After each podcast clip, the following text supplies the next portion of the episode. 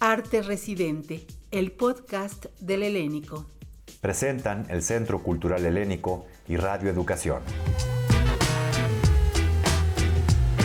La experiencia creativa de diversos colectivos de la comunidad teatral, sus procesos de investigación y exploración escénica en residencia.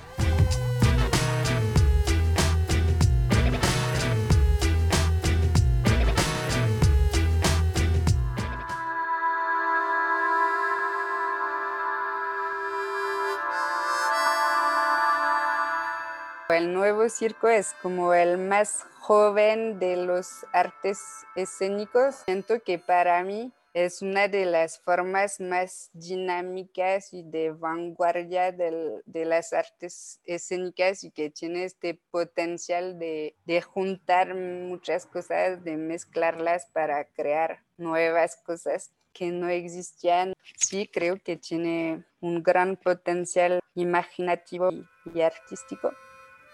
Neti Radvani, artista y directora de circo francesa, reside en México desde hace cinco años.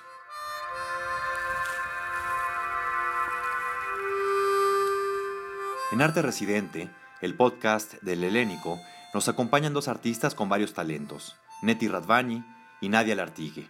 Ambas han trabajado desde hace mucho tiempo sus respectivas disciplinas y atravesado diferentes experiencias creativas. Una de ellas se ha enfocado más al circo, al nuevo circo, y sus malabares. La otra ha concentrado su energía en la danza y sus giros arrebatadores y cambiantes.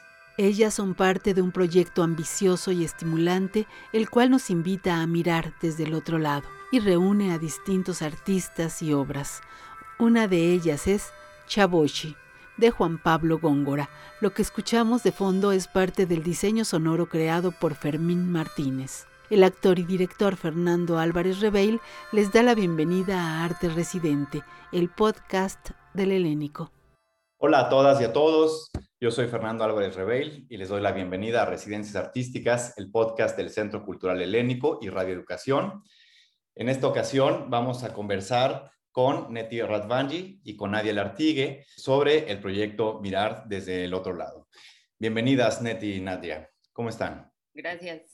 Buenas tardes. Muy bien. Todo bien por acá. Neti, quisiera comenzar preguntándote a ti, ¿en qué consiste, en términos generales, el proyecto Mirar desde el otro lado? Pues es un laboratorio de artes escénicas pluridisciplinar que llevamos desde un año ahora, empezó el verano pasado, y la idea es de acompañar a artistas en varias etapas de sus producciones, de asesorarles y de crear un grupo de trabajo y de intercambio entre artistas, artistas de circo, de danza y de teatro. Nadia, ¿nos puedes hablar un poco de los grupos a los que están apoyando? Hay artistas de varias partes de la República. En mi caso, yo estoy acompañando solo algunos procesos, no todos todos los procesos. Entonces, en realidad son muchos artistas jóvenes que vienen más bien de las artes muchas veces circenses, pero no solo, como es el caso de Abril Pinedo, que más bien viene del mundo del teatro y está haciendo un trabajo más sobre la ciudad y en particular un poco sobre una dinámica en una casa en Ciudad Juárez. Hay Vladimir Garza, que es un artista de circo de la Ciudad de México. Jun Serna, que también es contorsionista. Mariana y Joyce, que son del colectivo 9 gramos, también de la Ciudad de México y que hacen performance y circo, danza. Tosti Abril de Dios, que hace más performance y marionetas o animación de objetos. Está también Juan P. Gungora, él es de Chihuahua y es malabarista. Abril Pinedo tiene un proyecto entre Ciudad Juárez y la Ciudad de México.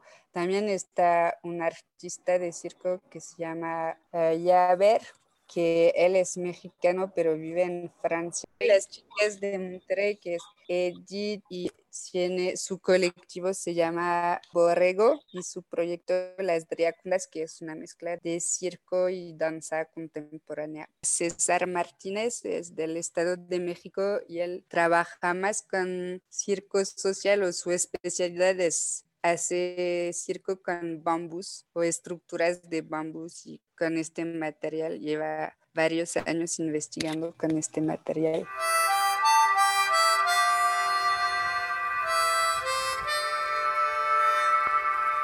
Con el programa de Residencias Artísticas 2021, el Centro Cultural Helénico avanza en el acompañamiento y refuerzo a diferentes grupos artísticos, en la exploración y desarrollo de sus procesos creativos, a cual más seductores y diversos. Hay montajes escénicos que ya sea por su contenido o por su propuesta visual, o por ambas cosas, combinan y traslapan diferentes disciplinas artísticas, que tocan diferentes escenarios, no solo los teatros que conocemos, sino que pueden aparecer en los sitios más inesperados. El laboratorio Mirar nace bajo la influencia y el viaje virtual con Circo Strada y la publicación de la revista que da nombre también al laboratorio, Mirar. La directora de circo, video y artista escénica, Neti Radvanji, nos habla de los orígenes de Mirar desde el otro lado. Todo empezó con un proyecto europeo que hicimos el, el verano pasado que se llama, con una organización que se llama Circo Strada, que es una organización basada en Francia, pero que es una organización europea de una red de profesionales de circo y artes urbanas o artes de la calle, como dicen en Europa, es decir, eh, todo tipo de arte en realidad que se presenta en el espacio público, que puede ser teatro, danza, circo o artes plásticas. Eh, se supone que iban a hacer un viaje de estudio a México, que estaba colaborando para organizar este viaje y al final, como llegó pues, la pandemia, no se pudo realizar el viaje real, pero se hizo un viaje virtual y quiere decir que hicimos eh, varias actividades como de hecho había podcast también, artículos, videos, como videos de en varias ciudades, en Monterrey, Guadalajara, Ciudad de México, y una más nacional. Y también hicimos una revista que se llama Mirar desde el otro lado, y de ahí salió este proyecto de laboratorio porque la idea de esta revista era presentar a artistas poco más jóvenes o menos trayectoria y de darle visibilidad y también de enfocarse en los procesos creativos y no solo en el resultado, enfocarse más en sus procesos. hicimos una primera selección en este momento, hicimos una convocatoria, bueno, invitamos a algunos y hubo varios que seleccionamos por convocatoria y era una mezcla de, pues sobre todo de artistas de circo y artistas escénicas y de artistas de arte urbano como grafiteros o cosas así. Y también nos apoyó en este proyecto a Teatro Línea de Sombra pues un poco los productores de este laboratorio y que nos ayudan a gestionarlo. Pues toda la primera fase fue más bien en línea la revista Mirar, el primer número se editó en agosto pasado, creo julio, agosto pasado y después de septiembre a diciembre hicimos una serie de asesorías más virtuales que, y más grupales también, un poco más teóricas para tener una base común y después nos repartimos a los artistas con las guías que somos puras mujeres, yo, Nadia Larry, Tania Solomonov y Jade Cerón. Y entonces después hicimos sí, algunas asesorías más personalizadas para cada proyecto. Y ahora este año a partir de febrero empezamos a realizar eh, residencias presenciales gracias al apoyo del Teatro Helénico y de este programa de residencias al cual también nos invitaron a Teatro Línea de Sombra y el Laboratorio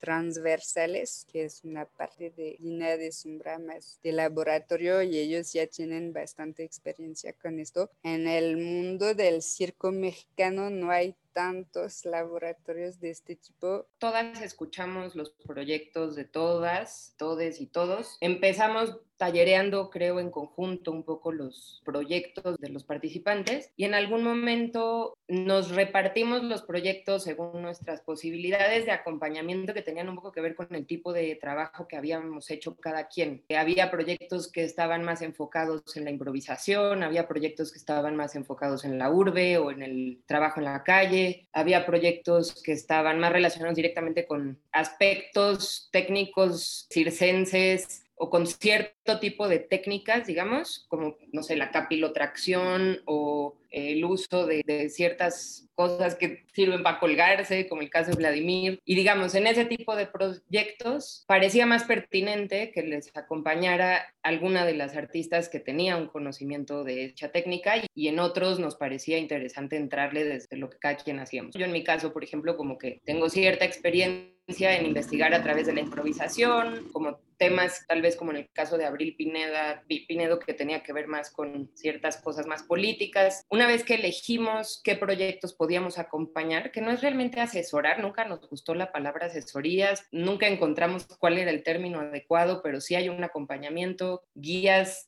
nos parecía que podía ser, pero tampoco somos guías de nada. O sea, son realmente procesos de acompañamiento. Pues cada quien tuvo sesiones individuales, eh, virtuales con estos artistas, con los artistas que le tocó a cada quien, en las cuales dependía mucho del nivel de avance de cada proyecto, lo que cada quien hiciera. Había proyectos casi ya en la fase final, preestreno, que tal vez necesitaban una asesoría más técnica, más de, bueno, ¿y cómo lo vas a presentar? ¿Cómo vas a presentar tu carpeta para rolar ese proyecto más adelante y así? Y otros que estaban en un proceso mucho más inicial, donde había como una intuición de investigación, pero todavía no había ninguna claridad sobre el formato final de las piezas, que de hecho sigue habiendo algunos que están por ahí, lo cual no nos ha parecido para nada grave, porque justo este laboratorio daba espacio a que la gente se pudiera plantear un proceso de investigación del tiempo que lo necesitara, ¿no? O sea, no acotar a, bueno, el laboratorio si dura un año, tu proyecto tiene que estar listo en un año, como sería tal vez el caso de algunas becas o así. Como el proyecto es bastante más abierto y libre y permite cosas, pues realmente ha sido una cosa medio respetuosa de en qué parte del proceso está cada artista. En algunos casos ayudarlos a concretar, en algún otro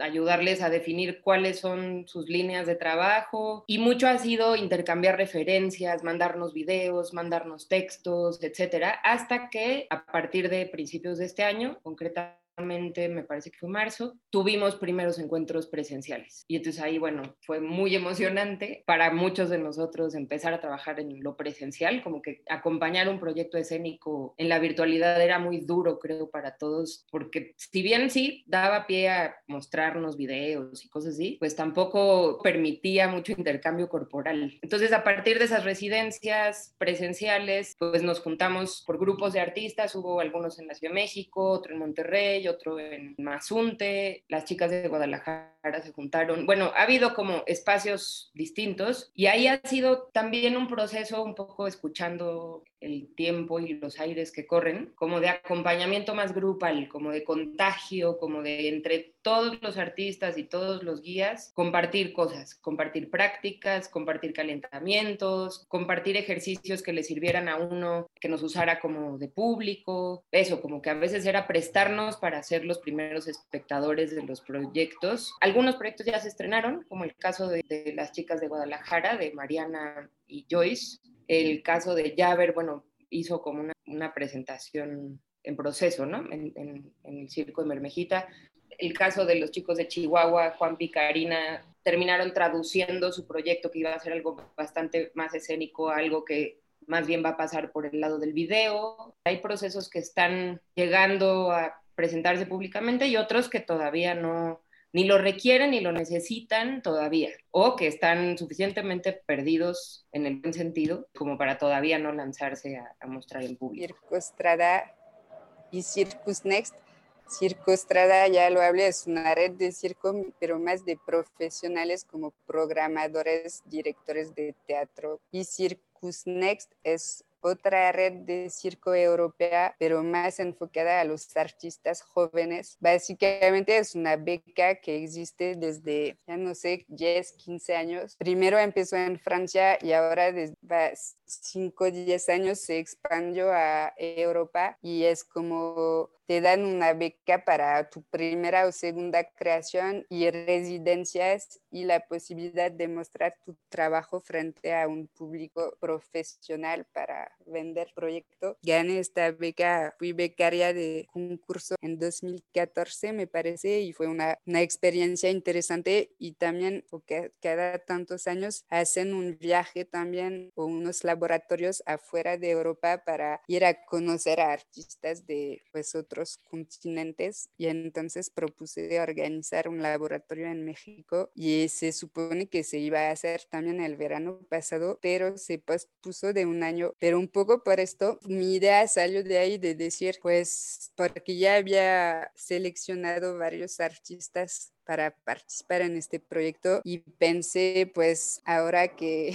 no se va a hacer hasta dentro de un año no los puedo dejar así sin nada y entonces empezamos a crear un poco este laboratorio como una extensión eh, para ver qué pasaría entre estos dos momentos de la primera publicación o del proyecto virtual hasta un año después y cómo acompañarles en sus procesos y también un poco decir ok estamos en pandemia es una situación difícil para todos, pero tal vez más todavía para los artistas de artes escénicas, porque se cancelaron muchas cosas o no hay mucha posibilidad de, de estar con el público, pero tenemos que aprovecharlo para aprofundizar los procesos creativos cada proyecto tiene su proceso, cada país tiene su economía y todo, pero siento que en México muchas veces tiempos son más cortos y están muy enfocados en el resultado, pues no hay muchos espacios para investigar o crear sin que te piden presentar algo o un resultado concreto y creo que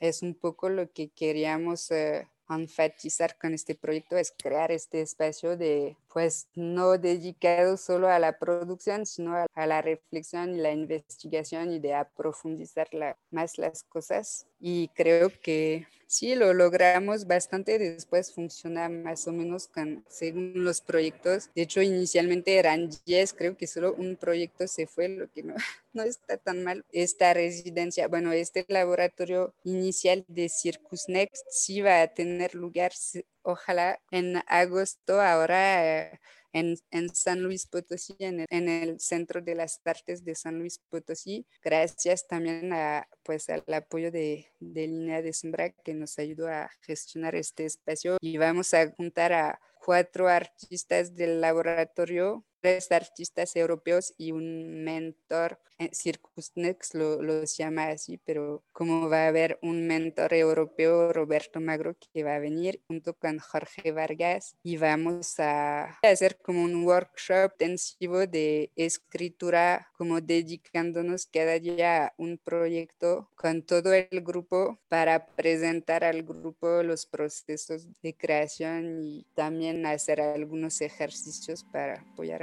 proyectos.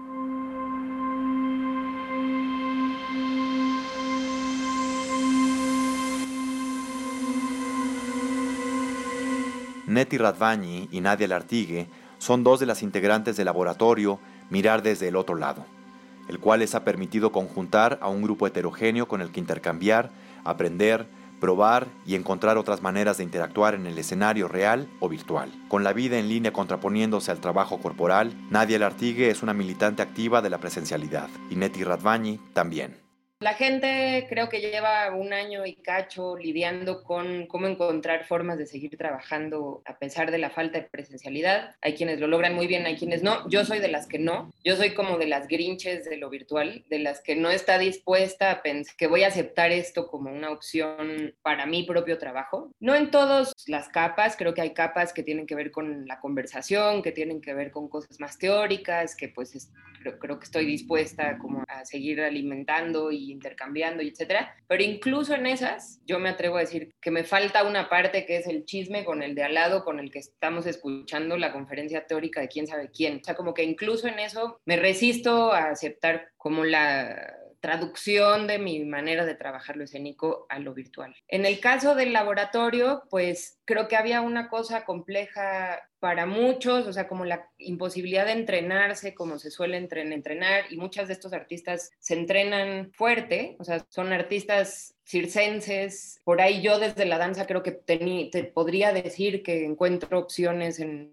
en, donde sea para hacer cosas, pero creo que hay el caso de ciertos artistas para quienes será difícil entrenar y que también entiendo que son disciplinas muy colectivas, ¿no? Eh, muy de intercambio, muchos tenían propuestas de curación, entonces todas sus colaboraciones se convirtieron en colaboraciones traducidas, o sea, como de pronto truncadas o convertidas en virtualidad, o cómo pensar ahora mi proyecto para que también pueda ser consumido, visto o presenciado o compartido, pero desde una pantalla de compu. Y creo que eso nos cambió mucho a todos la cabeza del alcance de nuestros proyectos. Supongo que hay gente que lo logró bien. Me cuesta como pensarlo como mismo como artista, o sea, como pensar en, la, en ese nuevo lenguaje, pero también me cuesta mucho como espectadora, o sea, como que me ha costado mucho trabajo en todos estos meses, pues como disfrutar lo escénico desde ese formato, que es el mismo formato en el que escribo un texto en Word o escribo un mail o es como que el no poder salir de ese mismo formato y de, de, esa misma rectangularidad de mi pantalla, desde esa misma fuente lumínica, etcétera, como que me produce una especie de aplanamiento de los afectos que me da un poco de tristeza, la verdad. Entonces, yo soy un poco de la idea de más bien encontrar las grietas para seguir llamando a la presencialidad,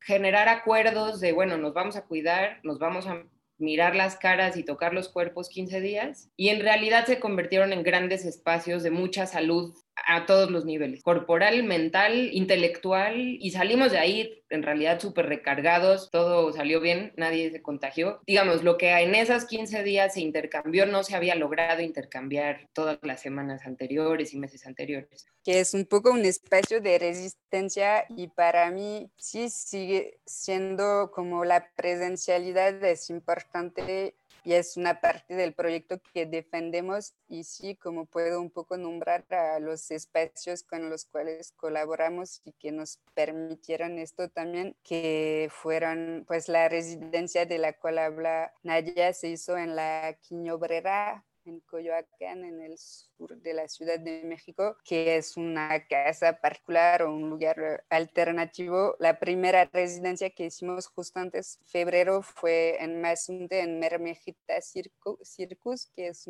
también un lugar eh, autónomo de una que creó una compañía y que, que, está muy bien equipado para el circo. Como el planteamiento fue más bien porque inicialmente queríamos hacer una gran residencia con todos los artistas y juntar a todo el mundo. No se pudo, entonces lo que hicimos fue más de movernos a las guías, intentar hacer más varias pequeñas residencias y también no mover a tantas personas, sino mover a dos, tres personas. Por esto fueron, cada residencia fue bastante diferente. Hay algunas que se enfocaron en un proyecto de la quiñobrera junto a más personas y sí, fue bien emocionante porque siento que sí somos artistas corporativos no solo de artes vivos, pero en el circo y la danza hay mucho esta noción de, de sentir el cuerpo de los otros, de tocarse, de jugar y, es algo importante, entonces creo que hay que pues valorarlo y también agradecer a, al helénico que nos dio esta oportunidad o esta libertad pues de gestionar un poco las residencias según nuestras necesidades. Creo que hay que defender y más bien intentar imaginar otras formas de relacionarse con el público y también, como decía, el inicio del proyecto y era de, sobre el teatro de calle, que no es algo muy desarrollado en México de otra forma, pero siento que y un poco en el laboratorio no influimos en los proyectos diciéndoles tienen que hacer eh, todo virtual o todo en la calle, pero fue un poco más de una reflexión colectiva de cómo o que los proyectos mismos se transformaron y para mí pensar proyectos en el espacio público es algo muy interesante y tiene mucho potencial. Y cuando digo espacio público no es a fuerza en la calle, porque por ejemplo hay el proyecto de Abril Pinedo es en una casa particular, Ciudad Juárez, un recorrido en una casa con poco públicos. El proyecto de Tosli sí es más en la calle o dejar rastros de pintura o de su cuerpo en las calles, pero el proyecto de Juan Pablo y Karina o de Juan Pi que evolucionó mucho también es en un paisaje y una en Chihuahua en varias regiones, pues hay muchas formas de hacer evolucionar los proyectos, pero creo que hay que reinventar cosas y no intentar de pues solo grabar tu espectáculo como lo pensabas hacer en una caja negra, no, a veces no funciona. Pero por ejemplo, sí, justo tenía un proyecto de adaptación de una novela para hacer una obra de teatro. Creo que se va a volver una obra radiofónica justo con radio educación puede ser porque pues porque no sé si se va a poder hacer en teatro, pero nos obliga a buscar en otros lados donde no pensábamos ir y esto es bueno a veces también.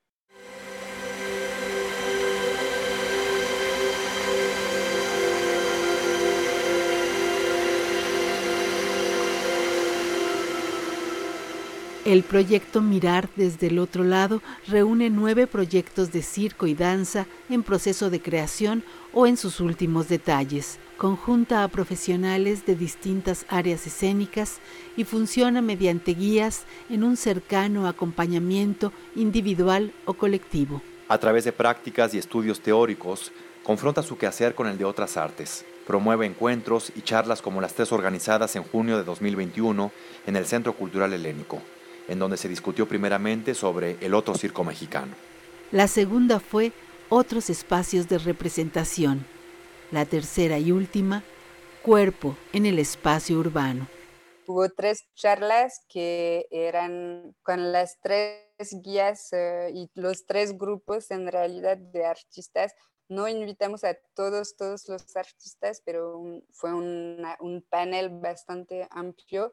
Invitamos en cada charla yo era la moderadora y había una guía y uno o dos artistas alrededor de estas temáticas que eran un poco transversales de sus proyectos y fueron pues sí, intercambios y reflexiones una parte fue un poco de presentar sus proyectos, pero también de reflexionar un poco de forma más amplia sobre estas temáticas que pueden interesar pues, al, al, público o a la gente de artes escénicas en general, pero también a un público más, más amplio, me parece. Yo estuve en la segunda charla, que fue la de otros espacios de representación. Creo que algo interesante justamente era pensar cómo se iban cruzando un poco los temas entre los proyectos. O bueno, tal vez yo no tengo tanto conocimiento al respecto, pero para mí sí me llama la atención que si bien en la danza o en el teatro estaba yo muy al tanto de qué estaba pasando, no sé si muy al tanto, pero bastante al tanto de quiénes eran quién, quién está medio trabajando por dónde, de pronto como pensar que en un espacio como el helénico o como que Teatro Línea de Sombra, como que también abrieran el, el espacio para que banda de circo o banda de artes urbanas atravesara como el mismo tipo de instancias de reflexión, digamos, como que aporta a, cruzar otras formas de trabajo. Creo que hay una cosa de conocer a todo este grupo de gente que está haciendo investigación contemporánea escénica desde esas otras disciplinas que puedan ser circo nuevo o malabares experimentales o teatro de calle o no como rastros eh, más de derivas urbanas, etcétera. Algunas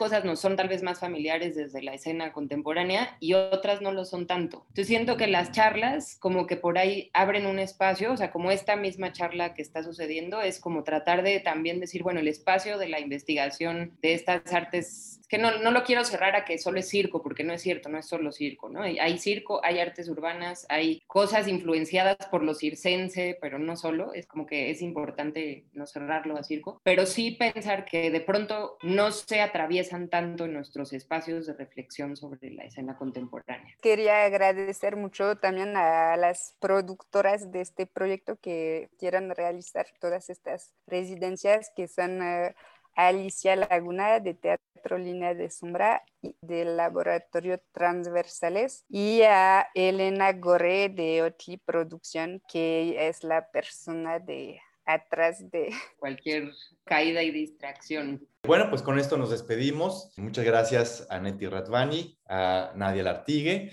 y pues les deseamos que sigan teniendo una gran experiencia en su residencia en el Centro Cultural Helénico con este proyecto Mirar desde el otro lado. Muchas gracias a todas las personas que nos están escuchando y los invitamos a que nos sigan escuchando en las próximas emisiones. Hasta luego.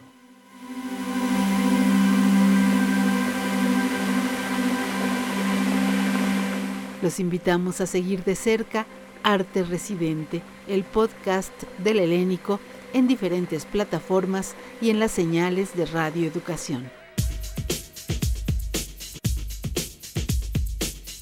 Arte Residente, el podcast del Helénico. La experiencia creativa de diversos colectivos de la comunidad teatral, sus procesos de investigación y exploración escénica. Realización, Guadalupe Mora Reina, Lucero Díaz, Sonia Riquer, Elena Reina y Fernando Álvarez Rebeil. Una producción del Centro Cultural Helénico y Radio Educación.